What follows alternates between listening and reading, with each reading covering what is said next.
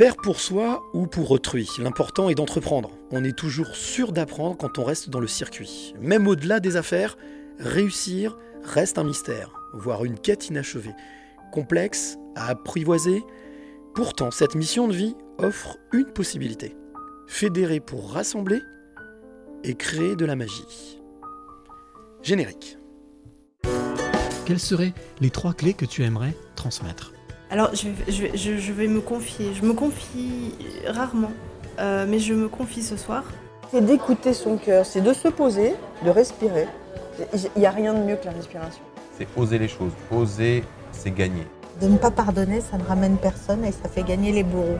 Sois pas un mouton et fais ce que toi tu veux être et, euh, et crois en toi et va de l'avant. Et je veux dire l'amour, parce que sans l'amour, les hommes ne sont pas grand-chose. Il faut être sûr de soi et se, et se répéter sans cesse que je suis euh, le maillon fort et je dois impérativement laisser la trace de mon passage sur cette terre.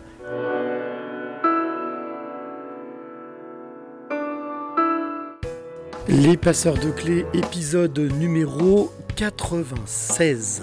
Et déjà 96, nous sommes en 2023 et euh, nous sommes dans l'année de la centième, bientôt la centième. Dans tous les cas, quel plaisir à chaque fois depuis presque trois ans d'aller à la rencontre de femmes et d'hommes qui euh, acceptent de parler de leur parcours de vie, mais aussi de te transmettre. À toi qui es de l'autre côté des clés, des clés peut-être pour euh, mieux apprendre, mieux appréhender, mieux avancer, en tout cas comprendre et pouvoir peut-être te donner la chance ou la possibilité d'aller au-delà, voilà, de t'élever un peu.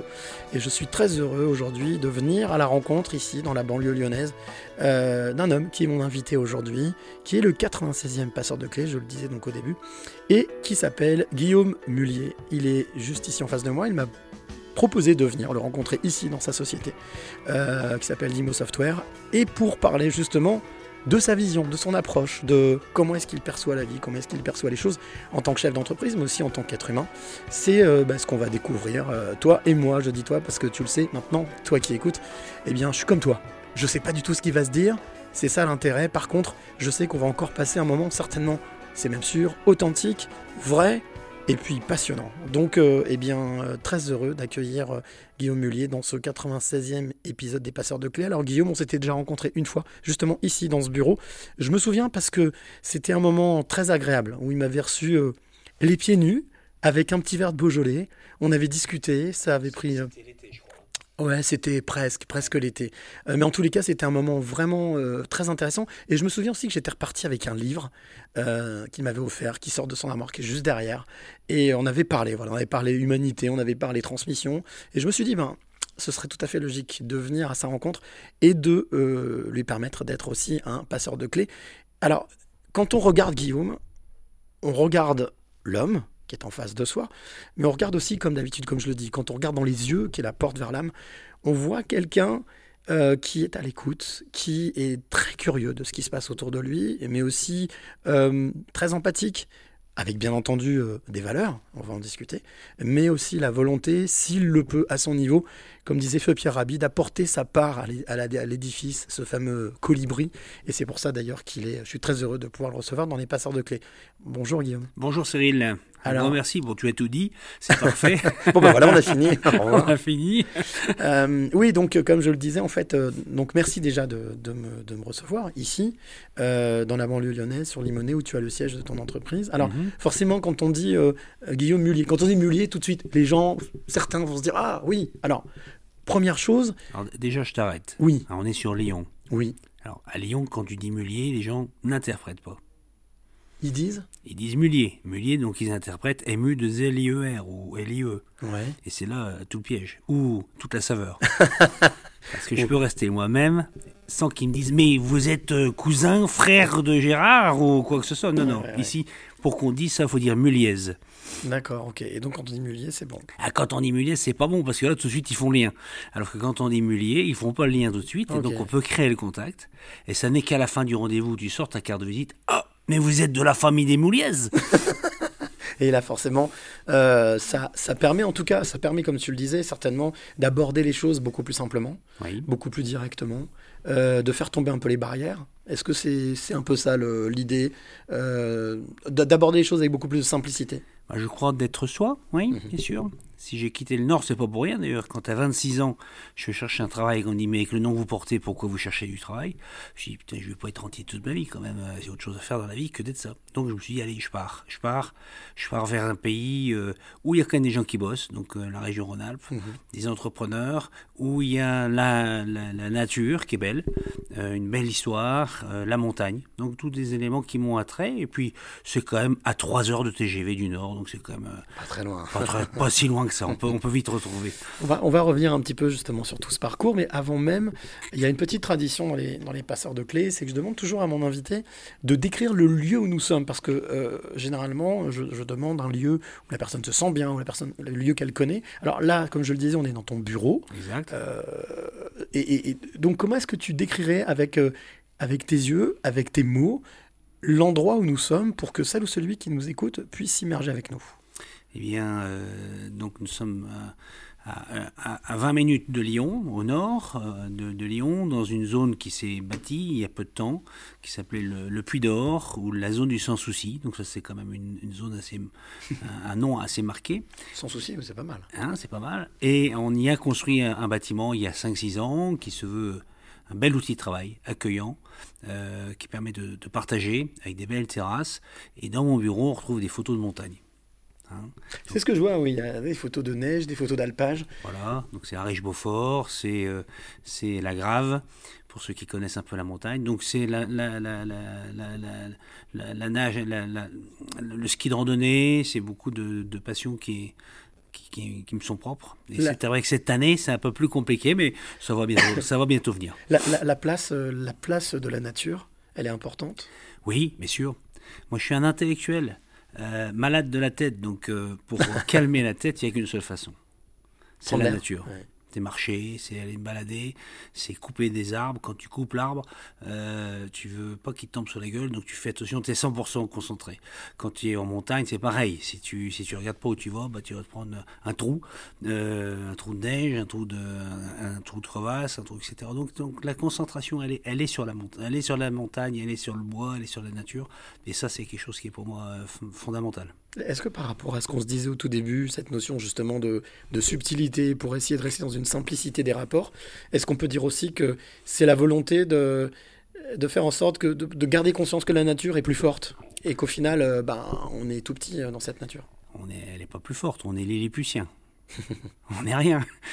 Tu prends une avalanche sur la tête, quand tu prends la mer qui commence à être un peu euh, avec des, des- creux de vagues de 10 mètres, quand tu, etc., tu, tu es ballotté. Donc il faut rester simple, souple. La seule façon de s'en sortir, c'est- d'accueillir d'accueillir cette, cette nature qui est extraordinaire euh, et, et de se laisser porter. Un peu comme le surfeur, voilà, on se met sur la vague et Se laisser aller, euh, anticiper, se laisser aller.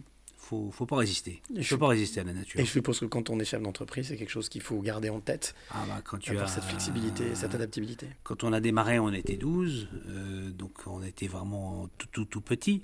Et aujourd'hui, on est, on est on était 450, on a 150 euh, collaborateurs qui nous ont qu'on a cédé, donc on, on est remonté à 350. Mais 350 à, à l'échelle de la planète, à l'échelle, euh, c'est rien.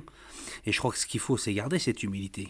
C'est parce que nous sommes humbles et, avec le, service, l'empathie pour le client, oui, bien sûr, qui, fait que bah, le client voit en nous quelqu'un de sympathique et de fiable.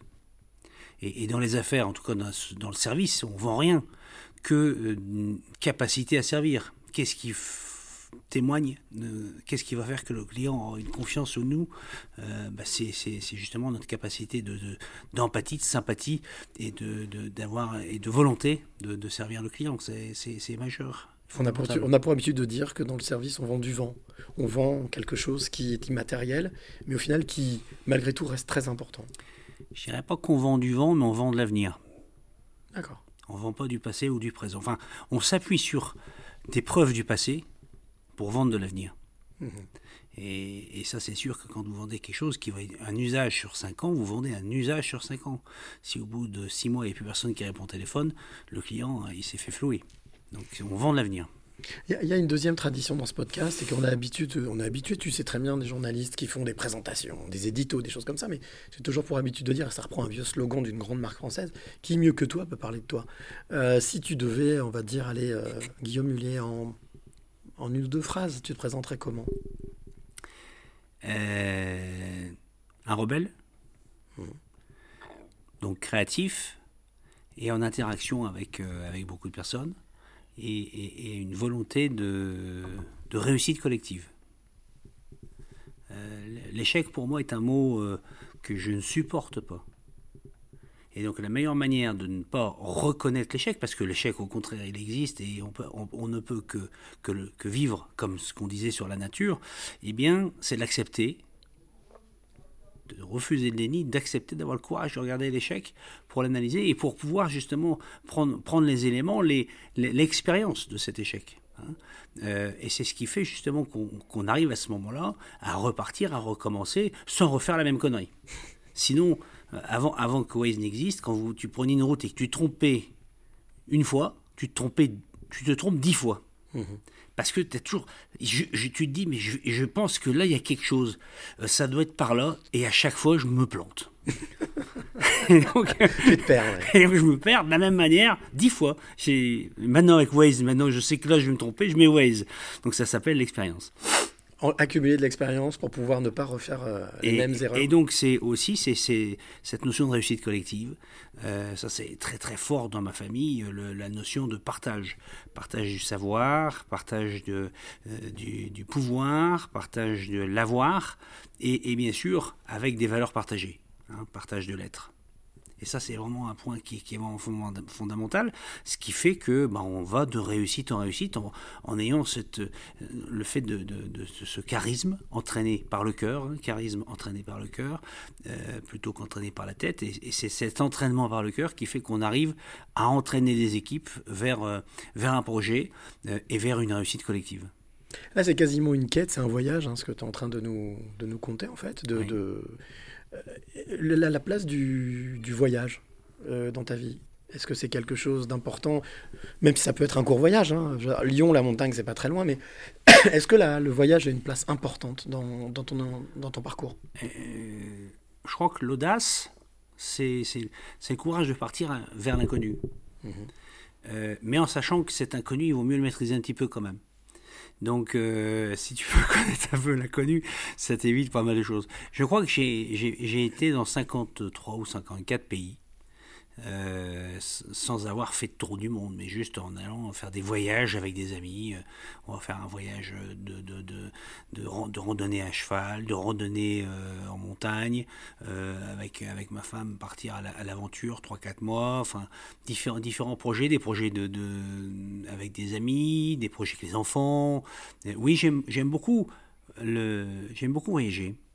J'aime beaucoup voyager par la, par la découverte, quelque part. C'est lâcher ce qu'on connaît et puis partir vers, vers l'inconnu. S'enrichir, Oui. rencontrer, faire des connaissances. Alors ça, j'aime beaucoup aussi, euh, où je sois, euh, euh, même quand je pars tout seul, je vais jamais rester seul bien longtemps, parce que je vais, je vais tout de suite aller voir au devant de personne, et puis, euh, comme par hasard, la, la relation crée, euh, la relation se crée, pas plus tard que pour ce, ce nouvel an, euh, des Savoyards qui m'invitaient, Savoyard c'est un peu fermé, hein, quand même, nature, de d'Arèche Beaufort qui m'invitait, on était 10, mais tu amènes les 10, on sera 80, on va faire la- l'accordéon, etc. Bon, les, moi j'y serais allé, mes amis étaient plus pour un, un réveillon plus intimiste, donc on n'y est pas allé, mais bon, c'est des gens, euh, j'aime bien rencontrer les gens et je pense que c'est symp- c'est sympa de, les voir et puis d'a- d'avoir envie de rendre service.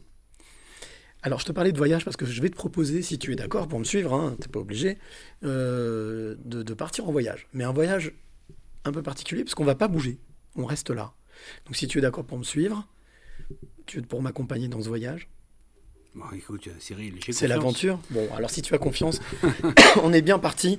Euh, par contre, pour ce voyage, j'ai toujours pour habitude d'emprunter un véhicule un peu particulier, qui est ce- cette fameuse DeLorean. Tu sais, notre ami Marty McFly dans Retour vers le futur. Ouais. Ce véhicule qui permet de voyager dans l'avenir, dans le futur, enfin dans le futur, dans le passé. Il faut, il faut pas qu'il y ait de coupure, il faut pas qu'il y ait de coupure d'électricité. hein. Je crois qu'il s'appuie beaucoup sur les éclairs, il me semble. Oui, oui, exactement. Après, même, ça a évolué. Il a- après, c'est avec les déchets. euh.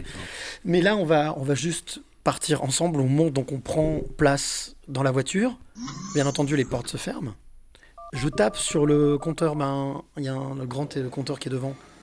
Un numéro avec une date et un lieu. La voiture décolle et elle part. Voilà, elle voyage. Elle voyage, elle, voilà, elle voyage, elle voyage. Elle voyage dans le temps. C'est ça le truc. Elle arrive. les portes s'ouvrent, et là on n'a plus qu'à descendre. Le voyage a été assez court, et pourtant, on a quand même voyagé un peu. Alors l'endroit où nous sommes posés, moi je le connais pas, du tout. Ça me parle, mais je connais pas du tout. Par contre, a priori, toi tu le connais. Ça te parle, ça te dit quelque chose. Et plus on avance, on passe la voiture, on passe le véhicule. On a marché, allez, peut-être 50 mètres devant le véhicule. Et là, je vois arriver devant moi, d'un seul coup, j'ai vraiment, de- en toute surprise, un garçon, un petit garçon, je sais pas, 6-8 ans, je dirais, à peu près, euh, qui se met devant moi et qui me dit Mais t'es qui, toi? Je dis Oh là, bah, écoute, bonjour, jeune homme. Oui, mais et c'est quoi cette voiture? Enfin, très curieux. Qui me dit Mais t'es qui? Je dis Bah, moi, je m'appelle Cyril, et toi Moi, je m'appelle Guillaume. Guillaume, 6-8 ans, est-ce que tu te souviens euh, comment était ce, ce petit garçon? Euh, a, priori, on a, on a dû atterrir dans le nord, on doit être dans le nord, je sais pas, mais est-ce que tu as un souvenir, euh, justement, à 6-8 ans comment était ce petit garçon? Est-ce que justement il était encore déjà il adorait la nature? Est-ce que il, il était curieux? Est-ce que déjà il avait cet, esprit collectif? En quelques mots, est-ce que tu te souviens? Alors 6-8 ans, moi j'ai été petit dernier. Euh, C'est-à-dire on m'appelle Petit Guy. hein. je fais 110 kilos là, mais on m'appelle Petit Guy toujours. Euh, j'ai 62 ans, 110 kilos, oui. Euh, mes petits frères et sœurs euh, de, de, de ma fratrie, on est, on est sept. Et comme mes grands frères et grandes sœurs étaient beaucoup plus vieux que moi, parce qu'il y, a- il y a eu 10 enfants, euh, il y a eu 7 enfants en, en 10 ans, euh, donc le, le grand frère avait 3 ans de plus, donc euh, vivait ailleurs. Et donc moi, ma vie, c'était mes copains. D'accord. Ma vie, c'était des copains. Déjà à 6-8 ans. À 6-8 ans, exact. Et, et donc on jouait euh, au cow-boy, on jouait, on était aussi à faire du vélo, à faire des, des- des sauts de vélo ou à, à faire des, chasses, des chasses au, à la, à la cabine, carabine à patate. Et donc- Carabine à patate. Voilà. Et donc on se courait les uns après les autres. Il y avait le chat et les souris. Et les souris couraient plus vite que le chat souvent, hein, parce que sinon tu te prends une patate dans le cul. Et c'était pas tout à fait agréable. Mais donc beaucoup de, oui, de, de balades. euh, on avait, j'avais la chance d'être dans une maison, et puis mes copains aussi. Et donc on se baladait dans la rue. J'étais un, enfant de- un enfant de rue, un, un riche enfant de rue. Mais je me baladais quand même pas mal dans, dans, des, dans des espaces, euh, dans, dans un ancien jardin d'un ancien château d'une de mes grands-parents euh, euh, cavrois, qui est devenu depuis un hôpital, pour te donner la taille. Et qui, et qui est resté en friche avant que ça ne soit construite pendant, pendant 40 ans. Donc c'était une zone euh, fer- fermée, mais qui était une zone de, de, de la jungle. La jungle dans, dans la ville. Tu disais un riche enfant de rue. Euh, ça veut dire qu'à ce moment-là, il y avait, enfin même à 6-8 ans, il y avait déjà la conscience de, de euh, non pas de, de la différence, mais d'un statut un petit peu euh, pas à part, mais oui un peu différent. Bah, disons que la rue amenait dans ce, dans ce grand jardin, Mhm, dans ce grand jardin qui était euh, une jungle. D'accord, ok, ok. Une jungle. Non, je n'ai pas, je pas de conscience à cette époque-là, mais on a une belle maison quand même. Donc, euh, donc euh, je pense qu'on avait un, un, lieu, un lieu, un cadre de vie qui était, qui était quand même somme toute agréable. Mais je me suis vraiment euh, éduqué avec mes potes euh, à la carbine à patate. À l'école aussi, je suppose. Donc euh, l'école, c'était plutôt l'endroit pour apprendre ou plutôt l'endroit pour, euh, pour, pour s'amuser? C'était plutôt la grande- l'école, c'était là où il fallait aller, oui. Non, mhm. non, non. euh, disons que j'ai gardé des petites traces au bout du doigt. C'est la baguette carrée là, qui est. Ah, À l'époque, ça rigolait pas. ouais, ouais, ouais. à l'époque, C'était le directeur, c'était la- la euh, règle, c'était- ah, voilà, c'était le- la règle sur les doigts. Donc j'étais un petit peu chahuteur. Et, et, euh, on avance un petit peu à l'adolescence? Est-ce que déjà il y avait une idée de, de, de, de, de la, de la trajectoire, de la volonté de savoir ce qu'on voulait faire, euh, même si effectivement il y avait déjà un exemple? Alors, il y avait euh, une chose était certaine, c'est que j'avais beaucoup de mal à supporter qu'on me dise ce que je devais faire. Rebelle, hein, ce que tu disais tout à l'heure. Un donc, petit euh, peu ouais, ouais. rebelle, oui. Et, et donc là, quelque part, sans, sans imaginer ce que j'avais envie de faire, alors je me demandais si je voulais pas être euh, bûcheron canadien, ça c'est un truc qui m'intéressait pas mal. Euh, sinon, qu'est-ce que je voulais faire? Bon, finalement, je me suis orienté plus tard faire du commerce, mais en tout cas, une chose est sûre, c'est que euh, j'ai beaucoup bûcheronné à ce moment-là. Euh, par exemple, pour mes, les révisions du bac, c'est un peu plus tard, hein, c'était à 17 ans, euh, je faisais à peu près une heure de révision de bac et 7 heures de bûcheronnage. Ah oui, donc il y avait vraiment, oui, vraiment bûcheronnage. Ah ouais, ouais, j'ai pété au moins 20, man- 20 manches de hache. Et c'est quoi dans ces cas-là? C'était la volonté, pareil, de pas de faire quelque chose, mais de, de, de garder contact avec cette nature qui était un, un peu. Euh, non, c'est parce que ça rentrait plus. Après une heure, ça rentrait plus. Donc, euh, comme c'était Mhm. bien rentré, bah, j'allais faire autre chose. Ok. Et donc euh, peut-être aussi avec cette, euh, cette fameuse jungle, euh, cette nature qui était bien présente déjà aussi dans cette maison familiale. Alors, cette jungle, ça avait été annexé par la mairie, hein, donc c'était plus chez nous. hein. D'accord, ok. Euh, c'était plus dans la famille, mais on avait fait des trous dans les barbelés, puis on- oui, rebelle, oui, c'est normal. C'est ça, c'est le truc. c'était un petit peu. Euh, on- on- tu, tu- tu disais juste à l'instant, il y, a- il y a une phrase qui m'est restée aussi quand on s'était déjà rencontrés il y a 2-3 ans. Euh, tu m'avais expliqué qu'il y avait cette notion de, de- de- de la notion de l'argent, on en est maître, on en est esclave. Oui. Ça, ça fait partie de, des, des règles ou de, je veux dire, des, des transmissions euh, de, valeurs qui sont restées et qui t'ont marqué?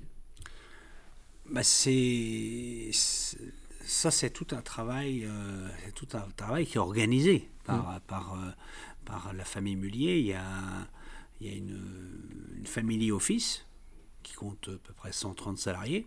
hein. c'est quand même pour rien. Et dans laquelle sont impliqués un certain nombre de, cousins, donc de, de tontons, et euh, qui font des formations par rapport à cette caractéristique qu'on a. C'est vrai que quand tu as 18 ans, plusieurs millions d'euros sur, tes- sur tes épaules, ça peut perturber. Euh, et, et- et pas toujours dans le bon sens. Je veux dire, c'est pas toujours un cadeau qui est fait. Euh, ça peut aussi t'empêcher d'être toi-même, t'empêcher de vivre, et ça peut, ça peut t'amener à, à- à craquer ce fric et puis à, te faire euh, soudoyer d'une certaine manière. Et, et donc il y a des formations qui sont faites. Et une des formations qui avait été organisée, c'était euh, la thématique, c'était grandir avec son patrimoine. Mhm. Et, et je pense que dans grandir avec son patrimoine, tu as bien grandir et avec son patrimoine. Et, et notamment, un, un des points importants, justement, c'était à ce moment-là, euh, comment, euh, comment, rester, euh, comment rester maître de cet argent, que cet argent, on, a- on ait bien conscience d'une différence entre l'argent qui est investi ou de l'argent qui est dépensé. Euh, et donc, les, dépenses doivent rester à un niveau qui soit un niveau de, d'un, train de vie qui soit raisonnable. Et euh, à côté de ça, et pour le reste, ben, l'argent, il doit servir, il doit servir à créer de l'emploi, il doit servir à créer de la richesse, à être employé et à travailler. Et, euh, et ça marche pas à tous les coups, mais c'est sûr que quand on est formé, ça marche mieux que quand on n'est pas formé. Est-ce que ça veut dire que ça fait aussi partie des choses dont, tu, dont tu parlais tout à l'heure, que tu expliquais, toujours cette relation avec la nature, c'est-à-dire savoir en fait euh, garder sa place d'humain, euh, d'être soi, de ne pas forcément euh, se sentir supérieur à, d'être à l'écoute. Est-ce que ce sont des choses, des valeurs aussi importantes à, à tes yeux? C'est d'autant plus difficile quand on, on a des gens autour de toi qui vont te solliciter. Parce que quand tu as de l'argent, il y a toujours des gens qui sont là pour euh, essayer de venir te, te flatter. et, et donc, il ne faut pas tomber dans cette flagornerie. Euh, donc oui, quelque part... euh, alors, est-ce que c'est est -ce c'est la nature? Est-ce que c'est la religion? Hein, c'est aussi, euh, c'est aussi la religion, la religion qui dit euh, on doit, on doit, on doit être, euh, doit être riche de, notre simplicité, on doit être riche de notre humilité, euh, et on n'est pas là pour, euh, pour euh, écraser les autres avec un, pouvoir, et l'argent fait partie du pouvoir. Donc je crois que c'est aussi un élément important qui est, qui est dans la, religion, cet enseignement qu'on qu'on retrouve, qu'on retrouve d'ailleurs dans beaucoup de- d'entrepreneurs lyonnais, hein, qui ont le, terreau entrepreneurial lyonnais est aussi empreint de, de religion, mais dans le Nord c'est vrai aussi. Et moi j'ai j'ai été très rebelle, donc j'ai pas beaucoup écouté quand j'étais jeune. On y revient, on mais j'y suis revenu. ouais. J'y suis revenu à 39 ans. Et à 39 ans, euh, je me suis dit, il y a quand même des trucs qui sont pas mal, comment je peux apprendre? Et, et la meilleure, meilleure manière d'apprendre, c'est de se préparer à enseigner. Transmission donc. Donc j'ai, je suis devenu catéchiste. J'ai fait moi-même à peu près une quinzaine d'années de catéchisme D'accord, auprès de, ok. auprès de gamins de, de 11 ans. Et 11 ans, c'est un bon âge parce que c'est un âge qui commence déjà à bien à savoir ce qu'il veut et, et qui est un peu rebelle. Et très, ouais, qui peut la- être très rebelle. C'est la, la préadolescence. C'est drôle ce que tu dis parce que je- moi j'allais parler de foi, mais on y est, c'est ça. C'est-à-dire en fait euh, avoir euh, des valeurs, euh, j'allais dire humanistes, humaines, et en même temps aussi avoir la foi de ce que l'on est, de ce qu'on fait. Oui. Avoir confiance. Alors moi-même, j'ai- passé par une, une, période pas simple qui est pétage de plomb. Mhm. Donc ça, c'était en 95, donc j'avais euh, en 98, 37 ans. Et euh, Donc juste avant le passage à 39 ans. Voilà, exactement, juste un peu avant. Et, euh, et à ce moment-là, je pète les plombs complets. Donc je deviens bipolaire. On identifie la maniaco-dépression. Et, et donc après cette phase de, de montée au, au- au sommet, là où je faisais 300 pompes par jour, enfin je dessinais des croix de malin euh, pour chasser le malin, etc. Enfin j'étais vraiment bien, bien chaud. Euh, et, et donc suite à ça, heureusement, je pense que si j'ai eu la, lucidité euh, d'accepter ma situation, d'accepter ma faiblesse, et donc d'aller voir un médecin et d'écouter ce que le médecin me dise, et puis suivre euh, cette thérapie. Et je crois que c'est comme toute, comme toute maladie, on peut se soigner que si on y fait face. Euh, ce qui été mon cas, et donc ensuite, ben, j'ai eu deux ans de, dépression, donc quand même. Donc pendant ces deux ans de dépression, c'est plus difficile d'être euh, positif. On a plutôt la tête, la tête dans le noir que, euh, que la tête. euh, et au contraire, il faut manger du chocolat, aller au soleil, il faut retrouver la, retrouver la patate, et, après ça, on peut recommencer, on peut repartir, et puis. euh, et c'est une, finalement une grande chance que j'ai eue. J'allais te poser la question, est-ce qu'au Oui. final tu, tu penses que cette, euh, cette expérience était utile et a été justement avec le recul euh, bah, le seul moyen, ou en tout cas l'un des, l'un des meilleurs moyens de, de, de refaire surface, de reprendre conscience et, et, et- de, reco- de te reconnecter justement avec cette notion d'humanité? Oui, tout à fait, tout à fait. Et grandir en, en capacité de compassion, humanité, empathie, en, en réelle empathie, c'est-à-dire euh, pas, Ouais. pas, pas, pas essayer de comprendre l'autre pour le mieux le, le, le, le- flouer ou le rouler, mais le comprendre pour comprendre qu'est-ce qu'il euh, perçoit. Et, et derrière, ça m'a beaucoup aidé d'ailleurs sur, euh, sur le, projet qui est 60 000 rebonds. Oui, on va en parler. On va en parler juste après, tout à fait, bien sûr, bien sûr. On va parler de 60 000 rebonds et de, de tout ce qui te concerne aujourd'hui, hein, de sûr. ce qui se passe aujourd'hui. Mais euh, pour. euh, ça fait presque, presque une demi-heure qu'on discute, donc avant de faire cette petite pause musicale que j'appelle la parenthèse musicale, euh, pour respirer un petit peu, euh, au final, quand aujourd'hui, tu, on dit toujours, tu plantes ton drapeau et que tu te retournes et que tu regardes un petit peu, tu parlais de ce moment, ce, ce déclic, ce virage à 39 ans. Mhm. Euh, au final, qu'est-ce que tu qu'est-ce que tu en tires de tout ça, de toute cette expérience, toutes ces expériences?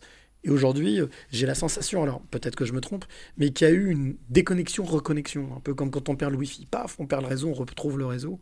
Est-ce que la place de la famille, la place de la place aussi, alors je parle de la famille, pas forcément la famille euh, en amont, mais sa propre famille.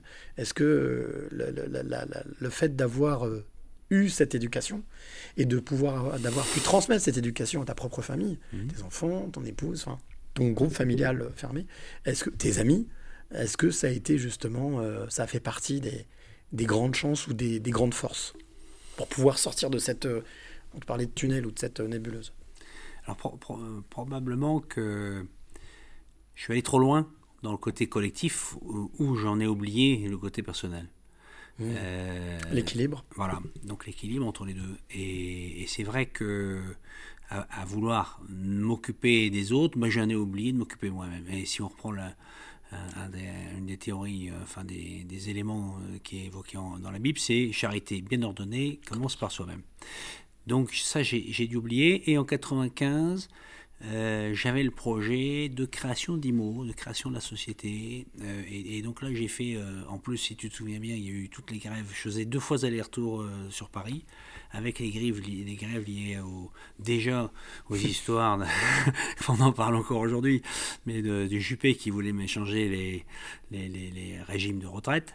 Et donc, on a eu trois ou quatre mois de grève euh, dure. Il y a 30 ans déjà. donc, Ouais. ouais, ouais. En 95. Ouais, hein, C'était une grève dure. Et, euh, et en même temps, j'avais donc trois boulots en un, plus je m'occupais des scouts, plus etc. etc. Et, et je pense que ça a dû, à ce moment-là, quelque part, faire un. Comme on dit, mon, mon fils, euh, de, qui avait 8 ans à cette époque-là, m'a dit Toi, en fait, papa, t'as fait un claquage du cerveau. et et- et c'est très vrai. Et c'est très vrai. Euh, le, foot, le footballeur, lui, il fait pas un claquage du cerveau. C'est rare. Il- soit il fait un coup de boule, ou soit il fait un claquage du mollet, euh, du tendon d'Achille. Alors que l'intellectuel ou celui qui a de, cette notion de d'émotivité, euh, de de- d'émotion et d'engagement pour les autres, ben lui, il est, il est en risque un peu du claquage du cerveau. Ce qui a Mais- été mon cas. Oui, mais est-ce qu'au final, euh, c'est peut-être aussi pour ça que, alors je sais pas, hein, c'est, euh, je vais appeler ça la psychologie de comptoir, hein, mais, mais j'assume complètement. Mais est-ce qu'au final, il n'est pas préférable d'être intellectuel mais émotif, hypersensible, en tout cas d'être tourné vers l'autre, que d'être intellectuel et et de pas avoir d'humanité, c'est-à-dire en fait de rester sur quelque chose de très théorique. J'avais un bon ami qui était un, un patron, un vrai, un vrai bon patron euh, qui, qui était encore plus énergétique que moi, etc. Et il n'a pas eu la chance que j'ai eue, c'est que lui, ça s'est posé sur le cœur. Et donc, il, a- il en est décédé, Luc Pariante, que- auquel je pense souvent encore. Et, et quelque part, quand lui est décédé et que moi, je n'ai que fait un claquage du cerveau, euh, je me suis dit, putain, finalement, j'ai eu de la chance. Euh, lui, il l'a pas eu, et, et moi, je vais pouvoir me reconstruire, redémarrer, faire d'autres choses différemment. Différemment, parce que malgré tout, quand on a une faiblesse, euh, quand on va trop loin, on dit handicapé. Alors, je n'ai pas fait des machins de handicap, mais à la limite, je pourrais. Euh, en tout cas, quand je suis revenu deux ans plus tard en entreprise, je n'avais plus ma capacité d'être le comment dire premier de cordée. J'étais euh, devenu capable d'être en organisation, c'est-à-dire euh, camp de base avec des jumelles, des talkie-walkie et, et d'a- d'aligner quatre cordées. Ce qui est pas plus mal, parce que j'ai pété les plombs quand on, on était dans la boîte, on, on avait euh, 40 ou 50 salariés, 50 salariés, et on est monté à 430 et je suis passé à mi-temps, et puis euh, même encore moins maintenant, euh, parce qu'il y en a d'autres qui, qui sont de très bons premiers de cordée et qui qu'on peut aider malgré tout à, à éviter de faire euh, des erreurs. hein. On sait très bien que quand on est dans la mêlée, on peut pas lever la tête, donc c'est bien qu'il y ait quelqu'un qui soit dehors de la mêlée, qui a déjà été dans la mêlée. Moi, je sais ce que c'est qu'une mêlée. Donc, le mec, il a un petit truc sur l'oreille, un peu comme nos casques, là. Et puis, il pousse un peu à gauche parce que ta, ta, ta, puis hop. Et ça permet de passer. Et c'est pareil. Quand il y a des, difficultés en montagne, en escalade ou je ne sais quoi, où on peut, on peut guider à distance. Et donc, ça a été plus mon rôle d'accompagnant plutôt que d'être premier de cordée. On est vraiment dans la transmission là. Ouais, Ouais, transmission. Moi, je te propose qu'on fasse une petite pause musicale. d'accord Faire découvrir un artiste, c'est l'occasion aussi à chaque fois, dans chaque épisode, chaque euh, podcast, euh, Les Passeurs de Clés, de faire découvrir un jeune artiste ou une jeune artiste. Euh, lui s'appelle Kanaga, c'est un jeune artiste qu'on a découvert euh, avec euh, ma petite bande de potes, parce qu'on produit un autre podcast qui s'appelle Dans ta face, tous les premiers vendredis de chaque mois. C'est en direct, en public, dans mon appart. Et là, il s'appelle Kanaga et son titre s'appelle Au Feeling. Je trouve que ça tombe plutôt pas mal. On écoute ça et on se retrouve juste après. Ça te va C'est parti. Est-ce que tu m'as vu? Est-ce que toi aussi t'as envie de prendre la vague, de te sentir en vie, même si on n'a pas les sous? On est riche de nous, nous deux, dans les draps sans dessus dessous. On est riche de fou, fou de. Toi aussi tu veux qu'on fasse un feeling. Un peu de B, 3 secondes. À quoi bon chercher quand on peut faire au feeling? Nos cœurs n'ont jamais été aussi jeunes. Déshabillés sans t-shirt, un baiser volé comme oxygène. Ta, ta, la,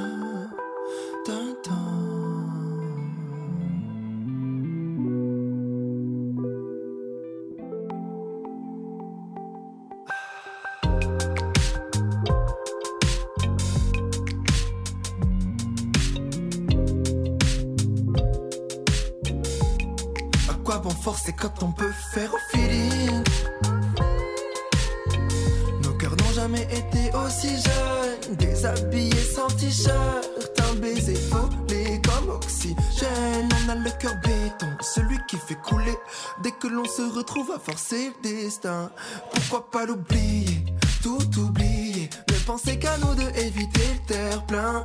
Voyager dans les yeux, se sentir pousser des ailes. On a compris qu'on avait le choix de dire non, pas besoin de canne. Je casse le cadenas, te commente la réalité quand tu vois mes désirs, ouais, quand tu vois mon feeling. Un peu de paix, trois secondes. À quoi bon forcer quand on peut faire au feeling? Nos cœurs n'ont jamais été aussi jeunes.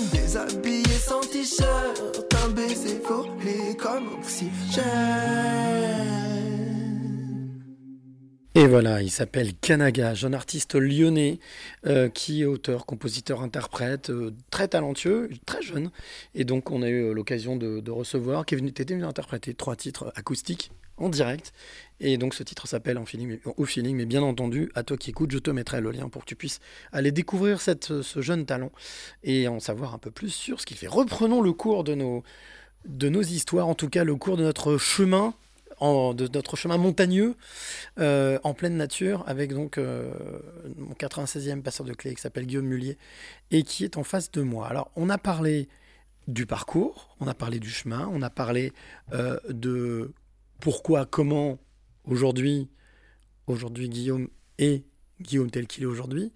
Mais alors justement, Guillaume aujourd'hui, c'est qui en fait entrepreneur, chef d'entreprise, dans la transmission. Notamment, on va parler justement de, de 60 000 rebonds, hein, euh, ce, que tu as, ce que tu as lancé pour aider justement les jeunes entrepreneurs à se lancer, non? Alors, tu vas nous expliquer un petit peu à quoi justement. euh, bah, pourquoi déjà 60 000 rebonds Tiens, voilà. Alors d'abord, c'est pas moi qui l'ai lancé. Euh, moi, je l'ai développé. D'accord. Hein, le, le- celui qui l'a lancé s'appelle Philippe Rambaud Mhm. et, et il avait euh, lui-même une entreprise de marketing, quatre clients. Et en 2008, euh, avec Lehman Brothers, sur les quatre clients, deux clients qui arrêtent de lui poser commande. Donc tu perds 50% de ton chiffre, c'est compliqué. Donc, euh, donc il a déposé bilan. Et, et ensuite, il s'est rendu compte qu'en en, tant qu'entrepreneur, euh, il y avait juste rien pour aider un entrepreneur qui pourtant qui s'est engagé pour le pays, qui s'est engagé pas seulement pour lui, mais aussi euh, pour créer l'économie, pour créer des emplois. Et derrière, quand il se plante, nada, Oui, pas de, pas de chômage, pas de rien, pas d'aide. rien, juste rien, euh, la honte. Euh, souvent, euh, souvent, il n'a pas été bon. hein. Sinon, s'il avait été bon, peut-être qu'il s'en serait sorti. Mais comme il n'a pas, été bon, ben, les gens le critiquent. Euh, il, perd ses, il perd ses collaborateurs, il perd ses fournisseurs, il perd ses clients. Son conjoint, parfois, il, était dans le déni parce qu'il a voulu protéger son conjoint. Et donc, en protégeant, ben, le conjoint se dit Mais tu m'as menti, tu m'as pas dit qu'elle allait te planter. Euh, bon, donc, les 3D ou les 7D, déni, dépôt de bilan divorce, dépression, dette perso, déménagement et parfois décès. Donc ça c'est un peu le, on va dire c'est notre marché, sont nos, sont nos prospects. Et en plus ils ont honte, donc ils vont dans leur garage ou se- se- se- comme une bête blessée, ils vont poncer leur plaie dans leur sous-sol et, et ils viennent pas, ils veulent plus sortir. Ou ils vont se dire je vais me débrouiller tout seul. Bon, donc euh, Philippe Rambaud, bah, il s'est rendu compte qu'il n'y avait rien qui était fait euh, pour cette population de personnes qui sont pourtant euh, comme des, an- des anciens boxeurs cautes, mais que ça reste des boxeurs. hein. Mmh. Donc euh, c'est dommage de ne pas les remettre sur pied, parce qu'en plus des boxeurs, ça peut rester des boxeurs, ça peut repartir à la boxe. hein. Et ça peut devenir des bons entraîneurs. Ah ouais, en plus. Mais même retourner à la boxe. Euh, pas parce qu'il était KO une fois qu'il qu'il repart pas. Euh, et d'ailleurs, on- donc l'idée de, de- de ce- cette association qu'on a bien développée, aujourd'hui c'est c'est 1200 bénévoles et on accompagne 800 entrepreneurs chaque année. Donc euh, c'est euh, les, les aider à retrouver confiance en eux, se retrouver un nouveau réseau, de nouveaux potes, qui sont d'autres entrepreneurs qui se sont plantés, et mais aussi d'autres accompagnants, et, euh, et ensuite les aider à comprendre pourquoi ils sont plantés, pourquoi ils sont trompés de route et qu'est-ce qu'ils auraient pu faire pour ne pas refaire deux fois la même erreur, et ensuite retrouver un vrai projet. Parce que parfois, s'ils sont plantés, c'est qu'ils s'embêtaient. Ils ont peut-être fait 20. C'est pas des jeunes entrepreneurs. hein. Notre, notre moyenne d'âge, c'est euh, entre 50 et 55. Hein. Euh, c'est plutôt des anciens. Donc, euh, donc on, et on les aidait à retrouver un nouveau chemin. Donc, ils ont à la fois un, coach bénévole qui vient les aider cette, euh, cette séance, et ensuite ils ont un, un entrepreneur en activité, ou euh, retraité, juste retraité, ou un, un cadre de direction. C'est là le côté solidaire qui va les accompagner pendant deux ans sur leur projet. Mhm. Sachant que dans la moitié des cas, le projet c'est retrouver un boulot de- d'encadrement. Mais dans l'autre moitié des cas, c'est de recréer. Ils sont, euh, comme quelqu'un que je ils supportent pas d'avoir un patron. Donc, la seule façon de Des pas rebelles, avoir un patron, la seule façon de pas avoir un patron, bah, c'est d'être soi-même le patron. Et donc, ils repartent sur un nouveau projet entrepreneurial. Et c'est la moitié des cas. Donc, euh, donc c'est assez exceptionnel. Donc, euh, Qu'est-ce quand- qui t'a plu dans, dans cette démarche? Où tu dis que tu n'es pas à l'origine Tu aurais très bien pu être à l'origine. Juste après cette, euh, ce, cette passa- cette- ce passage un petit peu avec cette expérience de passage à vide. J'aurais pu. Je sais pas. J'ai pas déposé bilan moi-même. Mhm. Donc j'ai pas connu la souffrance du dépôt de bilan. Non, mais tu as déposé ton propre bilan personnel. tu as fait le bilan des choses en ayant perdu un petit peu la Ouais. C'est autre chose. Ça, ça, ça, c'est quand même c'est, autre chose. Non, je, je- non, je crois que cette idée, je ne je je l'aurais pas eue. Mais par contre, euh, quand on me l'a donné, je me suis rendu compte de tout, de tout le bien fondé qui, était de ça. Et, je me suis dit, mais comment faire une association euh, pérenne? Parce que euh, c'est toujours pareil. Euh, charité bien ordonnée commence par soi-même. Donc si on veut pouvoir rendre service aux autres, il faut que soi-même on soit bien structuré. Et c'est pas en prenant des mecs euh, qui, en donnant tout aux autres, vont se casser, que ça va rendre service. Donc c'est comment on fait une association pérenne. Moi-même, j'avais travaillé en 92 à développer le réseau Entreprendre sur la région euh, Rhône-Alpes. Ça a été fondé dans le Nord, mais on a conçu le modèle réplicable euh, avec d'autres d'autres cousins. Et, et donc je savais qu'il fallait que, à côté des bénévoles, il faut aussi des permanents qui sachent euh, organiser la passation entre les bénévoles. Un bénévole, c'est- c'est c'est de la passion. Par contre, le jour où il en a marre, c'est de la passion aussi, il se barre.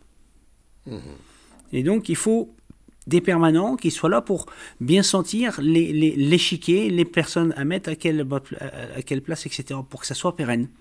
Euh, et pour que l'entrepreneur qui est en train d'être épaulé, il se retrouve pas comme un con au milieu du pont avec plus personne pour tenir la main. Donc, euh, donc à ce moment-là, il faut, hop, on met quelqu'un d'autre. On, on c'est pas obligé que ce soit la même. On, on va faire, on va faire tourner les, les personnes. Être à l'écoute quand même de l'autre, Voilà. Donc aujourd'hui, c'est 1200 bénévoles, 800 accompagnés, et c'est 30 salariés. Mhm. hein, qui sont des permanents euh, euh, fédérés autour de. C'est une fédération d'associations régionales, donc il y a une dizaine d'associations régionales, avec des organisations sur chaque. euh, à des bureaux, etc., sur chaque région, et, et, et, euh, ils ont deux, entre 2 et 4 et 5 salariés sur chaque, sur chaque région. Et aujourd'hui, toutes ces personnes qui ont, qui ont été bénéficiaires, est-ce que certaines justement s'investissent ensuite dans ce, dans ce réseau ou, euh, ou proposent leur, euh, leur coup de main justement parce qu'elles ont vécu cette rupture-là Est-ce que ça peut leur donner peut-être envie de, euh, aussi de, de, de partager, de transmettre euh, pour aider? Bien évidemment, bien évidemment. Euh, par contre, on est dans le don. Mhm. Et le don, c'est gratuit. Mhm. Donc, quand on donne à quelqu'un, on lui dit on va te donner. Et on ne dit pas attention, dans deux ans, tu es en dette. c'est un don. Et c'est, la puissance de ce don qui, comme dans la prophétie des Andes, crée cette énergie. Cette énergie qui se démultiplie par les différentes personnes qui Avec le cœur, hein, donner avec le cœur et non pas avec la tête. Exactement. Mais donner. Sans attendre, sans, sans attendre de retour. Et, et ensuite, bah, on espère qu'ils viennent, qu'ils donneront. Mais qu'ils donneront peut-être chez nous ou peut-être ailleurs. On s'en Mmh, fout. C'est pas le problème. Euh, on- on- ça tourne, il y a de la- ça circule, et puis peut-être qu'ils vont aller s'occuper d'handicapés ou de femmes en entrepreneur ou je, je sais pas quoi. Là où, là où, là où leur cœur leur porte, comme dirait Susanna Tamaro, va où ton cœur te porte. Donc on n'est pas là pour leur dire ce qu'ils doivent faire comme don. Et, et- et nous, on fait un don. Mais il y en a un certain nombre, oui, qui reviennent. Pour répondre à ta question, il y en a un certain nombre qui reviennent de leur propre initiative. Qu'est-ce que ça, toi, t'a apporté en plus Parce qu'il y a eu quand même déjà pas mal d'expérience, pas mal de transmissions. c'est l'expérience personnelle vécue, la- la- le fait de comprendre qu'il faut donner, euh, qu'il faut apporter, qu'il faut aussi rester humble. Qu'est-ce que cette expérience-là t'a apporté de plus ou de différent? Moi, j'ai beaucoup de plaisir. Je prends beaucoup de plaisir dans, dans le développement de cette association. Euh, Il y a un truc qui est assez extraordinaire. Et ça, c'est c'est- c'est- c'est dingue, hein, c'est assez dingue. Donc vous les prenez avec les 7D, là, dans, comme de leur forme. ils sont donc... C'est mal barré. ils arrivent, ils viennent en réunion, ils sont tous un trait commun, blancs comme des cachets d'aspirine. C'est... Pouf Vraiment des cachets d'aspirine. Putain, tu leur ouvres le cercueil, ils, sont, ils en sont pas loin d'un pied En de même temps. temps, s'ils vivent dans leur cave, euh, c'est logique. euh, Complet. Et ils participent à cette réunion de co-développement. Parce que ce qu'on fait, nous, pour euh, créer, c'est, on n'est pas chacun dans notre coin, c'est on, on- on s'entraide. Et, et on n'est pas là, on ne les met pas en dette, on, on les met là pour qu'ils aident au projet des autres. Et au passage, les autres viendront les aider à leur projet aussi. Eh bien, le fait, au départ, de les mettre en action sur le projet d'un de leurs potes, pareil qu'eux, hein, qui ont aussi les deux pieds dans la merde, enfin, entre guillemets, hein, ils sont en train d'essayer d'en sortir, mais ils sont en- englués. Et bien, au bout de trois heures, physiquement, ils ont retrouvé des pommettes roses. Un, je suis pas tout seul, et deux, il y en a qui sont en train de s'en sortir, il y a de l'espoir, et en plus, je vais pouvoir contribuer à cette action partagée. Et ça, c'est vraiment assez exceptionnel. Le, le- le modèle de collaboration euh, qui, qui permet, euh, je sais pas si c'est ce bouquin-là que je t'avais offert là pour chez les autres. Non, c'est un autre. J'en étais un, ferai un autre alors. Mais est-ce qu'au final, euh, oui, c'est pas euh, le fait de se sentir utile, c'est-à-dire d'être utile à l'autre Moi, j'avais pour, pour habitude de voir que quand quelqu'un réalisait son rêve, souvent, souvent, c'est l'exauceur qui est plus heureux que celui qui réalise son rêve parce qu'il il se sent utile. Probablement. Tu as tout à fait raison. Non, c'est vrai. C'est vrai qu'on est dans, dans ce projet euh, tout à fait, tout à fait utile. Euh, J'ai un autre projet pour euh, après, hein, mais pour, pour plus tard. J'ai un autre projet. Toujours dans la même euh, lignée Un petit peu différent. Un petit peu différent. mais il faut d'abord que je trouve mon successeur sur ce projet-ci. 60 000 rebonds, ouais. Ouais. Mm. Parce que j'ai, dans les règles, je ne veux pas tomber dans les vieux roues doudou euh, indispensables qui ont euh, 20 ans de boutique et qui euh, tout passe par eux, puis euh, et tout le monde, tout le monde se conforte à ce que tout passe par eux, puis Mhm. finalement ça sclérose le, le- le- projet. Donc moi j'ai fait, euh, j'ai dit au bout de trois ans renouvelable une fois, ça fait six ans, après on tourne. Bon, là je suis resté un peu plus, mais c'est à cause du Covid. Et, puis il fallait que je change tous les autres présidents de région, donc euh, je vais faire, euh, je vais faire sept ans, et puis, et puis j'espère trouver un successeur pour pouvoir faire d'autres choses, peut-être plus euh, le côté international, aider d'autres pays à développer une association comparable à celle qu'on fait chez 60 000 rebonds. Et puis par ailleurs, moi j'aimerais bien m'occuper d'une population qui sont les parents des enfants HPI. Au potentiel, euh, au potentiel intellectuel. Voilà. Mm. Euh, en... Tu es parent toi-même, si je suis bien compris. Oui, oui, hein, tout à fait. euh, Je suis accompagné- bien accompagné aujourd'hui, oui, on a toujours été très bien formés pour être parents. Mhm. Tu as eu des formations nombreuses. L'expérience de la vie, oui, Voilà, formation. euh, Exactement. mm. Alors déjà, accompagner un enfant qui va bien, qui n'a pas de problème, bah déjà, on a de la chance et c'est pas évident. Par contre, accompagner des enfants complexes, on n'est pas du tout formé pour ça. Autisme, HPI. Par exemple. Ouais, ouais. Mm. Et alors, au- autisme, peut-être qu'ils sont plus pris en compte, mais HPI, sûrement pas, parce Mhm. qu'on considère que c'est pas un, que pas un trouble psy- psychiatrique ou quoi que ce soit. Et pourtant, si on les accompagne bien, ils peuvent faire le mieux et le meilleur. Si on les accompagne pas, ils peuvent faire le pire. Et voilà. Et, et pour autant, c'est dommage qu'on soit pas mieux formé. Donc moi, j'aimerais bien m'occuper un petit peu de ça. De pouvoir donner un sens et du sens, et puis surtout donner une, une direction, on va dire, positive et non pas négative. Et, et surtout que les parents, qu'on puisse, qu'on puisse, qu'on puisse s'aider les uns les autres. Mhm. Pour savoir c'est quoi ce qu'on vit et que- quelles sont les bonnes pratiques ou les choses à éviter.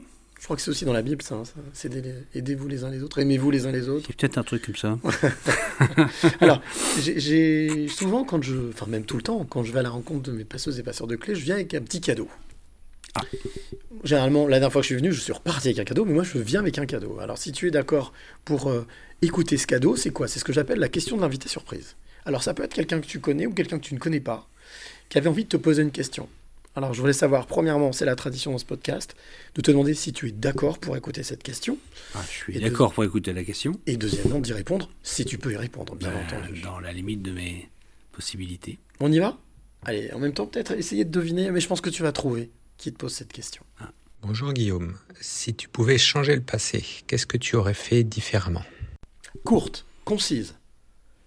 Déjà, premièrement, est-ce que tu as reconnu la voix? Non. il, il est, il, est, il- il est voisin, il est pas très loin. C'est aussi devenu un passeur de clés. Donc, euh, il est devenu passeur de clés. J'ai passé un très bon moment avec lui. Il s'appelle Laurent de la Clergerie. Bien sûr. Alors, je ne connais pas.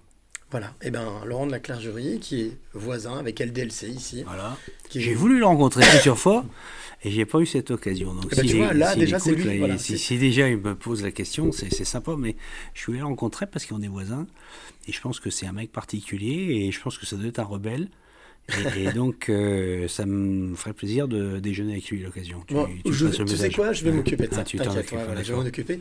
Mais alors, sa question, justement, s'il y a quelque chose que tu, que tu as fait et que tu aurais peut-être aimé le faire autrement, ou quelque chose que tu penses que tu as échoué, ou, Est-ce qu'il y a des choses que j'ai échoué ou des choses que tu aurais peut-être plus ou voulu faire autrement avec le recul? S'il y a quelque chose que tu aurais pu changer, hein, je crois que c'était sa question. On peut la réécouter si tu veux, mais euh, je crois que c'est ça la question, c'est s'il y a quelque chose que tu as fait et que tu aurais voulu faire autrement. Aujourd'hui, tu te dis, Ah, j'aurais peut-être fait autrement. la, la- la question, je l'aime pas beaucoup. D'accord. Parce que je pense que dans ce qu'on vit dans le passé, certes, il y a des choses qu'on choisit, et puis il y a aussi des choses qu'on accompagne. Je dirais pas qu'on subit, mais qu'on accompagne. Donc c'est- difficile de se dire euh, qu'est-ce que j'aurais pu euh, faire différemment. Oui, il y a des choses que je souhaitais faire différemment et que je n'ai pas fait différemment. Par exemple, j'aurais bien fait les chasseurs alpins. Voilà. Et puis trois mois avant de me marier, ma femme tombe enceinte. Alors bon, c'est pas très chrétien. Enfin bon, euh, elle n'était pas vierge non plus, hein, je vous rassure. Euh, je vais pas faire comme dans le film, je sais plus comment, Madame Joujure, j'ai jamais touché. Mais donc, La vie est un long fleuve tranquille. Voilà, par exemple. Donc, ma femme tombe enceinte et elle dit ben, si je suis enceinte, moi, je te laisse pas partir en montagne euh, un an. Donc, on est parti faire la copée au Canada. Euh, et, et ça m'a manqué de pas faire les chasseurs alpins. C'est presque un regret. C'est un regret. Ouais. Et pour autant, ben, je pense qu'à partir du moment où tu as un petit bébé qui arrive et que ta femme te dit écoute, tu me laisses pas là, tu me plantes pas, euh, c'est normal aussi. Donc, euh, oui, j'aurais bien fait les choses peut-être différemment, mais oui, je pense qu'on on accompagne aussi ce qu'on vit et peut-être qu'on choisit pas tout non plus. Ah, pas libre arbitre total. Il y a des choses qui sont, on va dire, guidées, qui sont, qui sont très, enfin, en tout cas, qu'on est obligé d'accepter. Je vais te donner un exemple. Euh, J'avais des petits soucis euh, avec ma famille, je voulais me faire élire dans la gouvernance, j'y arrivais pas. Et c'est pas facile quand tu te fais élire et que tu te fais planter trois fois de suite, putain, tu te dis merde, qu'est-ce qu'ils ont contre moi? Et donc, je vais voir une médium. Entre-temps, j'avais repris la présidence de 60 000 rebonds, et puis je vais voir une médium pour essayer de comprendre qu'est-ce qui se passe avec ma famille. Et la médium, euh, elle, euh, elle me branche avec mon arrière-grand-père, donc le, le- le grand-père de mon père, ou le père de mon grand-père, hein, pas pareil. hein. On s'y retrouve. Et, et elle pose la question, et mon arrière-grand-père de me dire que je n'ai jamais vu. Je ne connais pas. hein. Il faut pas que tu cherches à t'occuper de cette famille, elle est déjà très bien gérée. Continue à t'occuper des gens qui font faillite. C'est très douloureux. J'en ai fait l'expérience deux fois. Donc je découvre par une médium Que l'échec fait partie de l'histoire de la famille. que mon arrière-grand-père a fait faillite deux fois. De là à imaginer qu'il m'aurait un peu poussé à le faire, bah ça dépend si on y croit ou pas. Mais bon, ça c'est. Mais en tout cas, c'est quand même rigolo. Et j'ai vérifié après coup, hein, avec, Oui. des, avec des tontons qui étaient bien éclairés, bien informés. Bien sûr, ça se dit pas, mais c'était le cas. Oui, comme un secret de famille, quelque chose qu'on veut pas dire, Ah, qui est un bah, peu dans le façon, placard. euh, faut- Et, et, et mon autre arrière-grand-père, lui, il s'est suicidé. Donc euh, ça aussi, ça se dit pas. Mmh, mmh. À l'époque, en tout cas. Dans les années 1900. euh, 1900 il, est, il est mort, en fait, de tristesse après la guerre, en 1920. De tristesse. Dixit, mon tonton. Mais euh, la médium me disait qu'il était bien suicidé. Bon, Mais en tous les cas, c'est euh, drôle que tu parles justement de cette connexion, de cette, euh, cet invisible, euh, qui est complètement à l'opposé de, du pragmatisme, du, matériel, de, de tout ce qu'on peut connaître euh, quand justement on, est, on est entrepreneur, on est dirigeant. Qu'est-ce qui, en, juste en quelques mots, qu'est-ce qui t'a qu'est-ce qui t'a rapproché? Est-ce que c'est la foi? Est-ce que c'est la religion qui t'a rapproché de l'invisible? Parce que là, on est totalement dans quelque chose de, qui est complètement euh, impalpable. Oh là, c'est clairement, c'est clairement lié à la religion. Mhm. hein, au nom du Père, du Fils et du Saint-Esprit. hein, donc, euh, et le Saint-Esprit, il fait pas que tri- du tricot, hein, euh, même, même si on aurait bien aimé dans la famille qui tricote un peu plus. Donc euh, oui, tout, tout ça, je pense qu'on est, on est, on est à l'écoute ou pas. Moi, je suis convaincu que l'opportunité, euh, c'est se mettre en, se mettre en chemin et en écoute. Et ensuite, eh ben, il y a des messages qui sont passés, et soit on a envie de les écouter ou pas.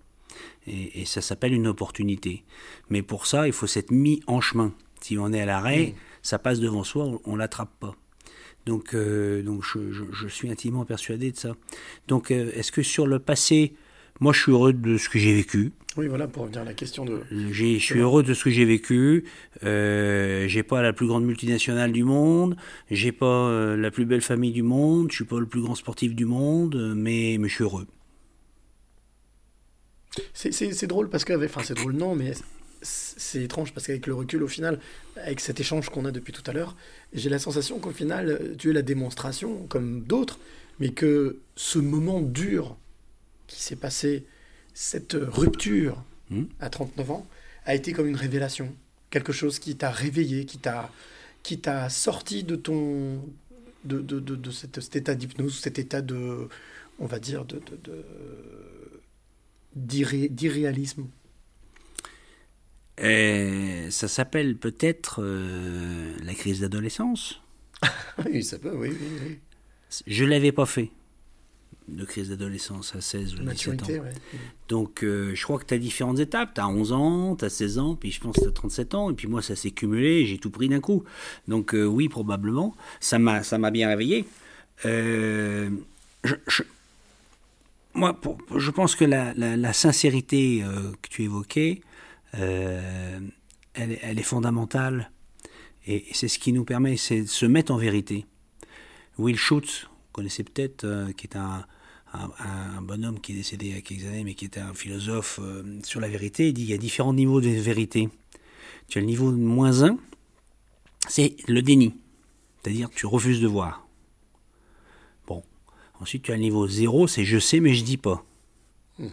Ensuite, tu as le niveau 0, un niveau 1, c'est t'es un con. C'est le report sur l'autre de ce que tu peux vivre.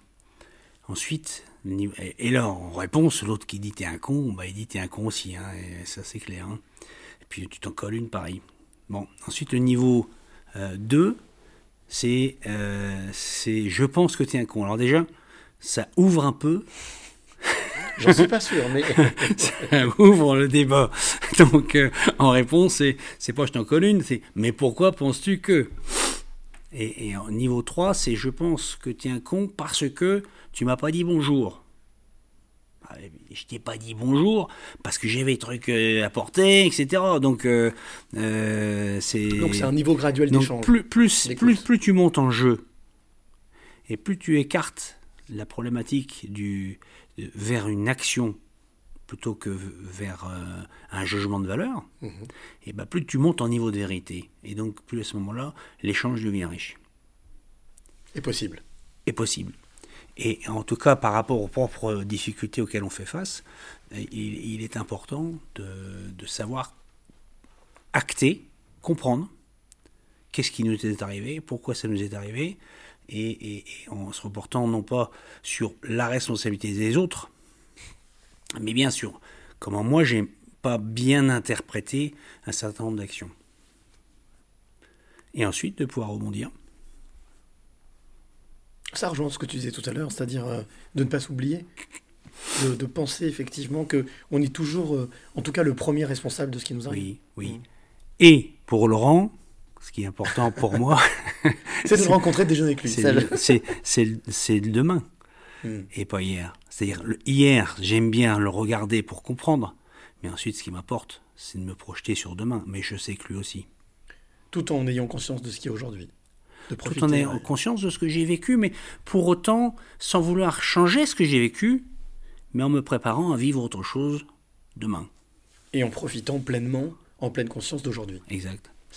Alors, il y a une petite, euh, aussi un petit questionnaire que je pose à mes passeuses et mes passeurs de clés. C'est juste pour en savoir un petit peu plus sur toi.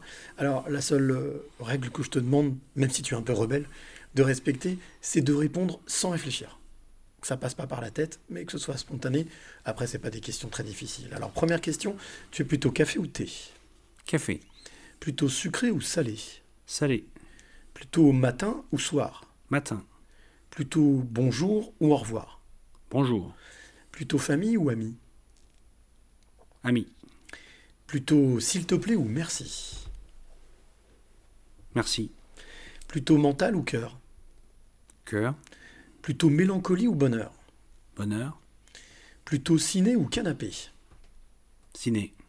Plutôt restaurant ou pique-nique? Pique-nique. Celle-ci est peu piquée. Plutôt amour ou amitié?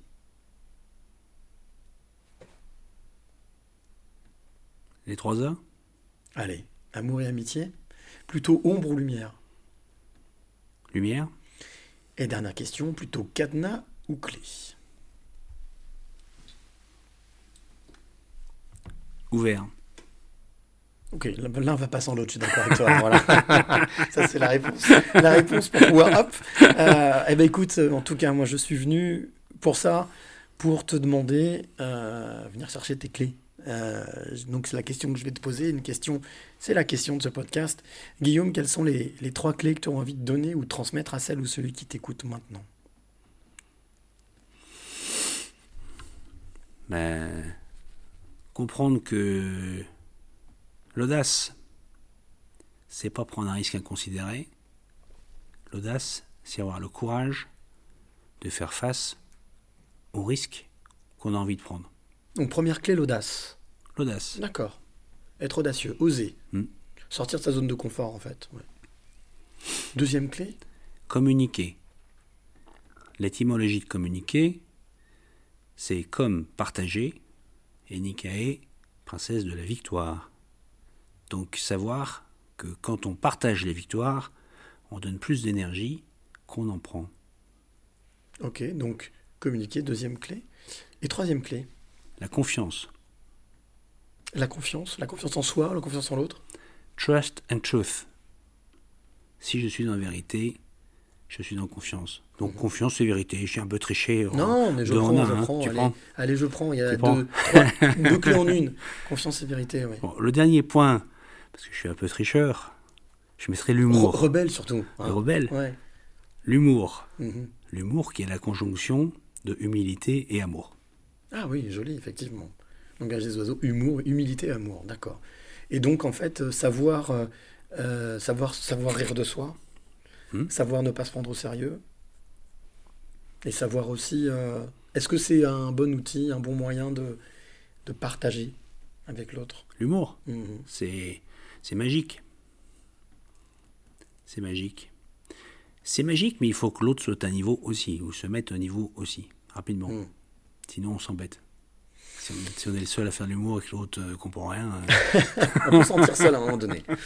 Euh, J'ai deux, deux dernières questions à te poser. Une, une question que je, je t'ai demandé d'y réfléchir. Alors, je ne sais pas si tu as eu mon petit message. mais Je t'avais demandé de réfléchir un petit peu à, à un- une femme ou un homme ces derniers, dernières semaines, derniers mois.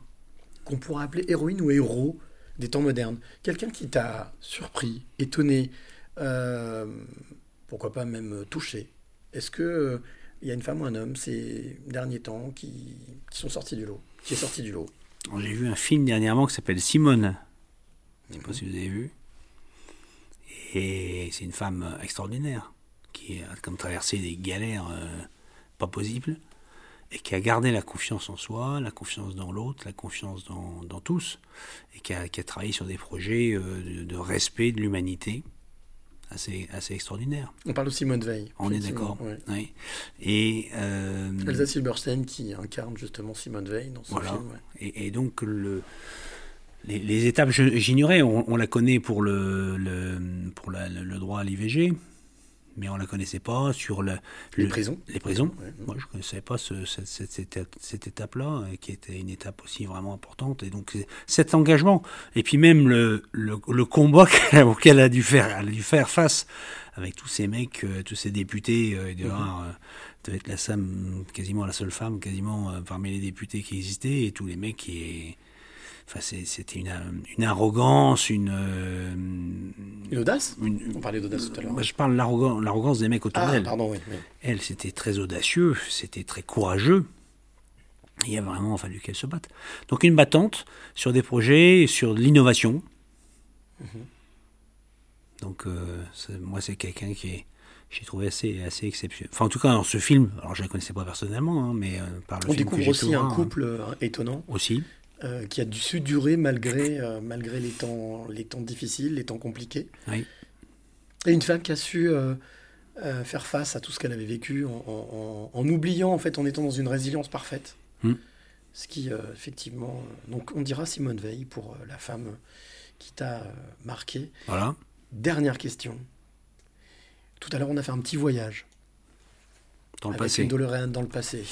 On est allé à la rencontre de ce petit garçon, 6-8 ans, qui s'appelle Guillaume, qui s'appelait Guillaume, qui s'appelle toujours Guillaume. Imaginons que bah, ce petit Guillaume, justement. Tu, tu sais que je ne devais pas m'appeler Guillaume. Ah bon? Ma mère s'est battue quand tu parles du passé. Oui. Donc je suis né en 61. Et en 61, elle s'est battue contre ses parents, qui avaient perdu leurs deux frères, deux frères à Verdun. Ok. Et donc c'est un peu comme si tu appelais ton fils euh, Adolphe.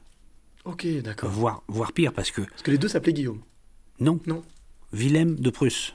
D'accord. L'ennemi.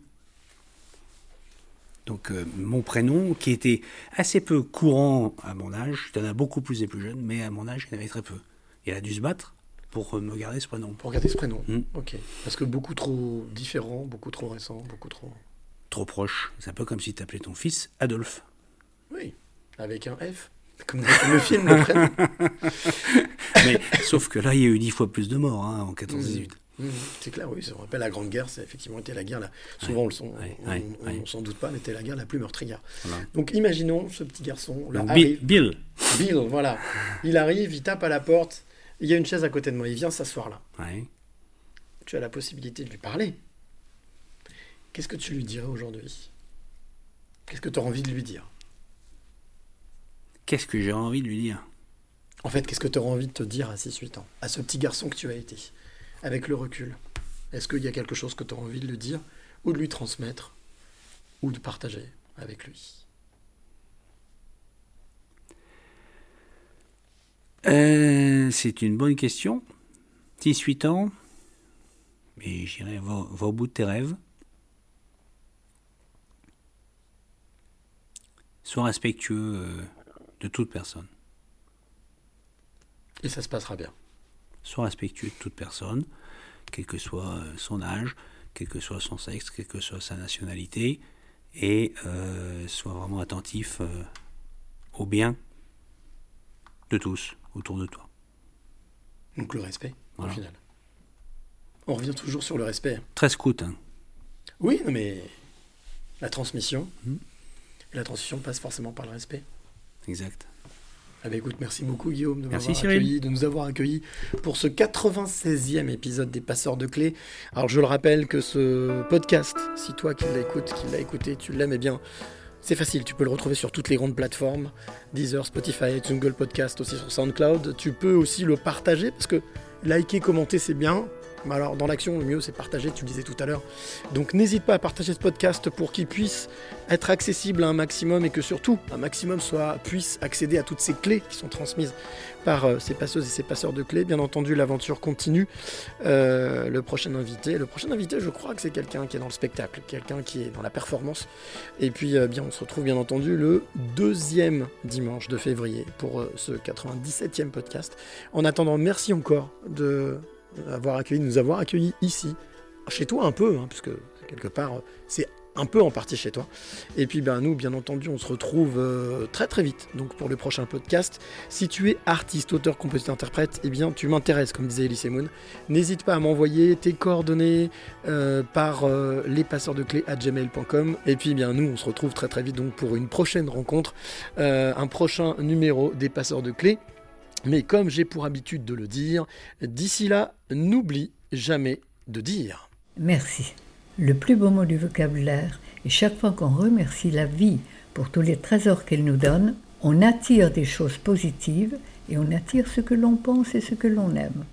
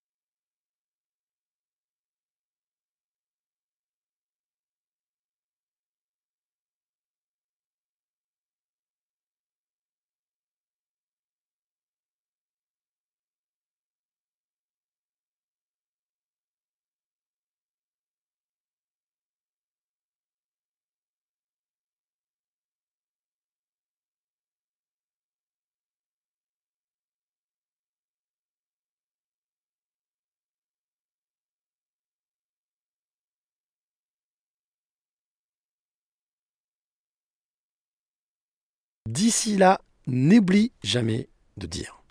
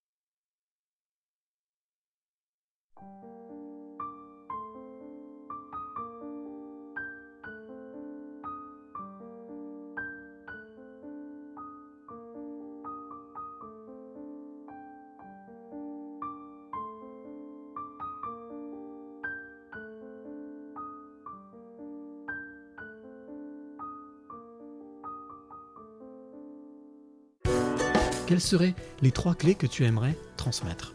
Alors, je, vais- je vais- je- je vais me confier. Je me confie rarement, euh, mais je me confie ce soir.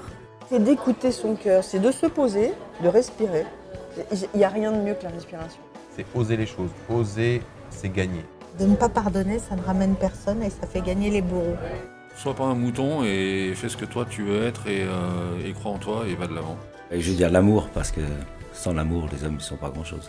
Il faut être sûr de soi et se, répéter sans cesse que je suis euh, le maillon fort et je dois impérativement laisser la trace de mon passage sur cette terre.